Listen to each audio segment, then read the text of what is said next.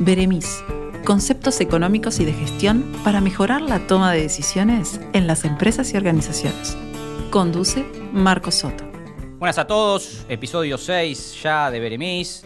Eh, y vamos a continuar un poquito con el tema de las economías abiertas. Un gran tema vinculado a las economías abiertas es el tema de la gestión de las divisas, del mercado de divisas. Eh, y en Uruguay, básicamente, cuando hablamos de divisas en general, estamos eh, refiriéndonos a cómo tratamos al dólar, también puede ser el euro, divisas internacionales que operamos habitualmente en Uruguay para vincularnos con eh, otras economías en el resto del mundo para comercializar, ¿no? o también para intercambiar activos o pasivos financieros. Bien, en Uruguay el tipo de cambio en la actualidad es un tipo de cambio libre. ¿Esto qué quiere decir? Que es un precio más de la economía, flota eh, y su precio está fijado por un equilibrio existente entre la, oferta y la demanda, en este caso de dólares. Si, en algún momento hay, hay, una demanda de dólares eh, tal que supera la oferta, obviamente el precio empieza a subir hasta volverse a ajustar. Y en caso de que la demanda caiga, nadie quiere dólares, eh, para la oferta que hay y prefieren quedarse con otra moneda, con los pesos, por ejemplo, el, tipo de cambio empieza a caer y desinflarse. De modo que en Uruguay existe la libre flotación del tipo de cambio, no siempre fue así. tenemos libre flotación desde la última crisis del, del 2002. Hasta ese momento teníamos eh, eh, regímenes cambiarios donde el Banco Central de algún modo intervenía para asegurar un valor, sea un valor fijo eh, que evolucionaba con el tiempo, o sea unas bandas de flotación donde el, donde el Banco Central permitía que el dólar flotase libremente, pero con un mínimo y un máximo eh, y en caso de que eh, se tocara el mínimo o se tocara el máximo, el Banco Central salía a comprar o vender dólares para acomodar la divisa. Eh, eso ya no ocurre y lo que tenemos en la actualidad es una libre flotación pura del dólar.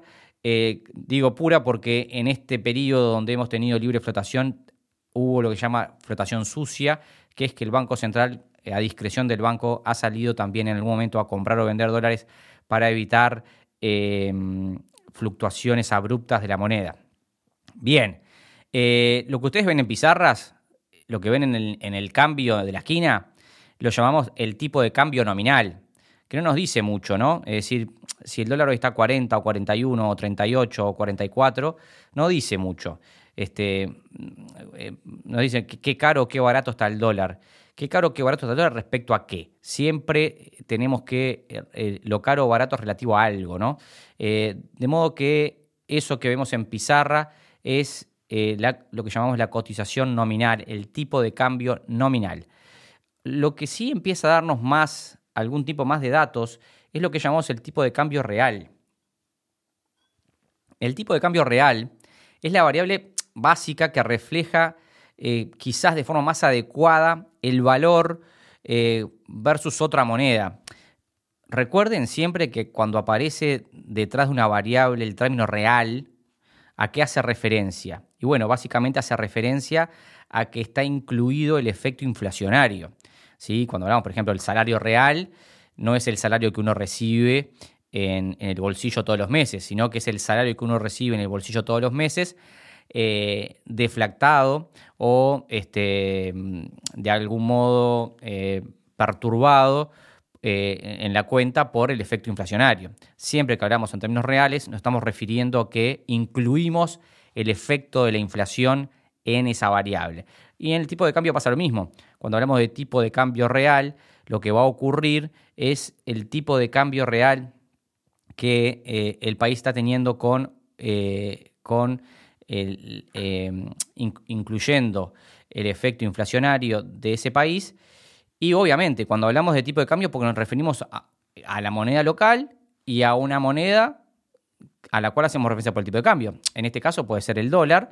Por tanto, eh, no solo nos va a importar la inflación uruguaya para, para eh, ajustar a los pesos uruguayos, sino que también en este caso nos va a importar la inflación norteamericana para ajustar la variación del dólar. ¿sí? No es lo mismo no es lo mismo un, Estados Unidos sin inflación que con inflación. ¿Por qué? Bueno, porque se supone que si Estados Unidos está teniendo inflación, se supone que su moneda vale menos y puede estar ocurriendo que como su moneda vale menos, en Uruguay se empieza a desinflar por, ese, motivo. ¿Por qué? Porque la, moneda vale menos.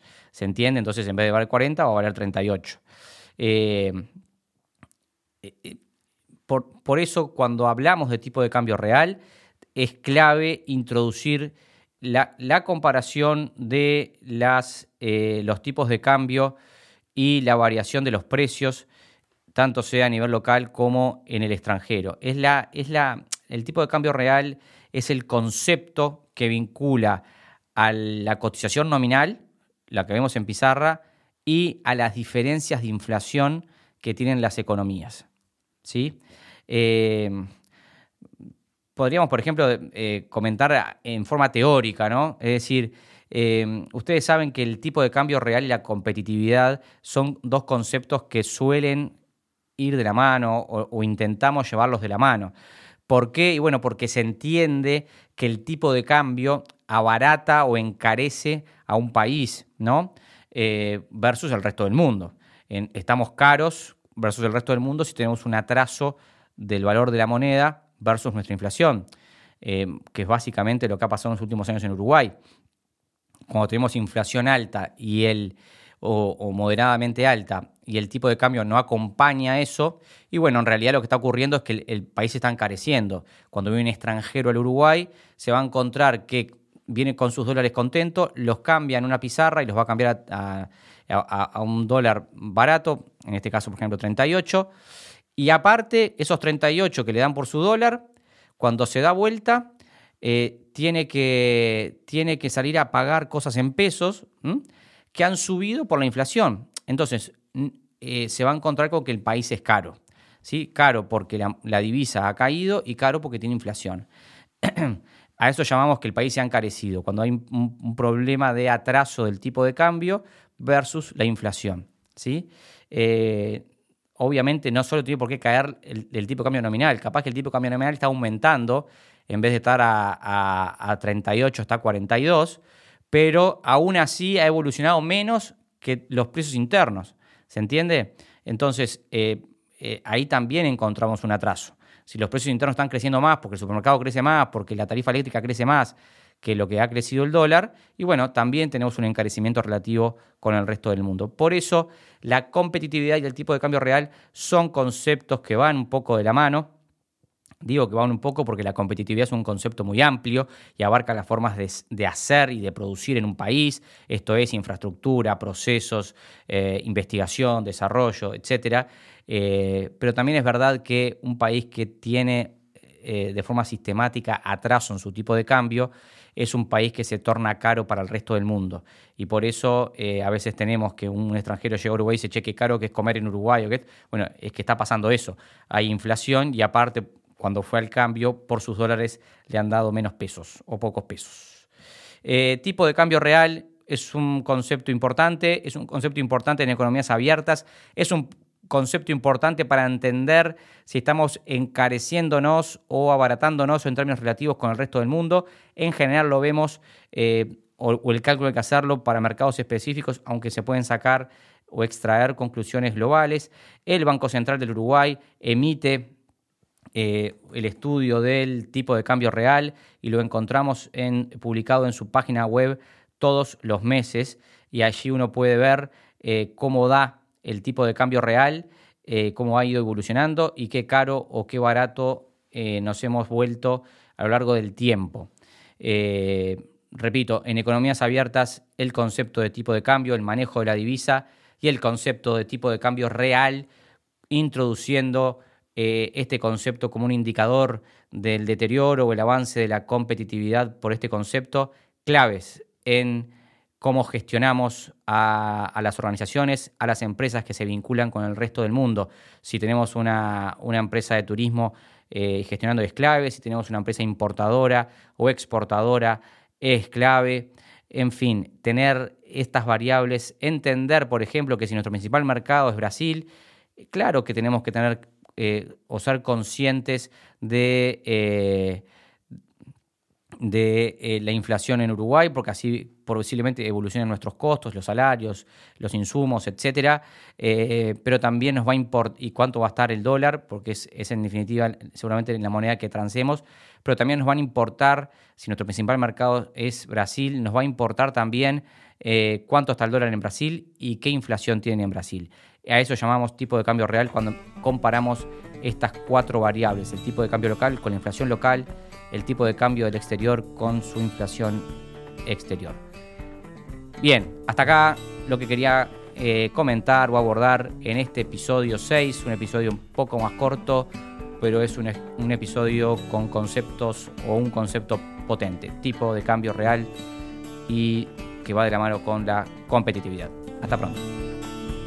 Beremis, un podcast de Marcos Soto una producción académica de la Universidad Católica del Uruguay, UCU Business School, grabado en estudios del Centro Ignis. Locución adicional, Natalia Spasandín. Sonidista, Martín Lazarov.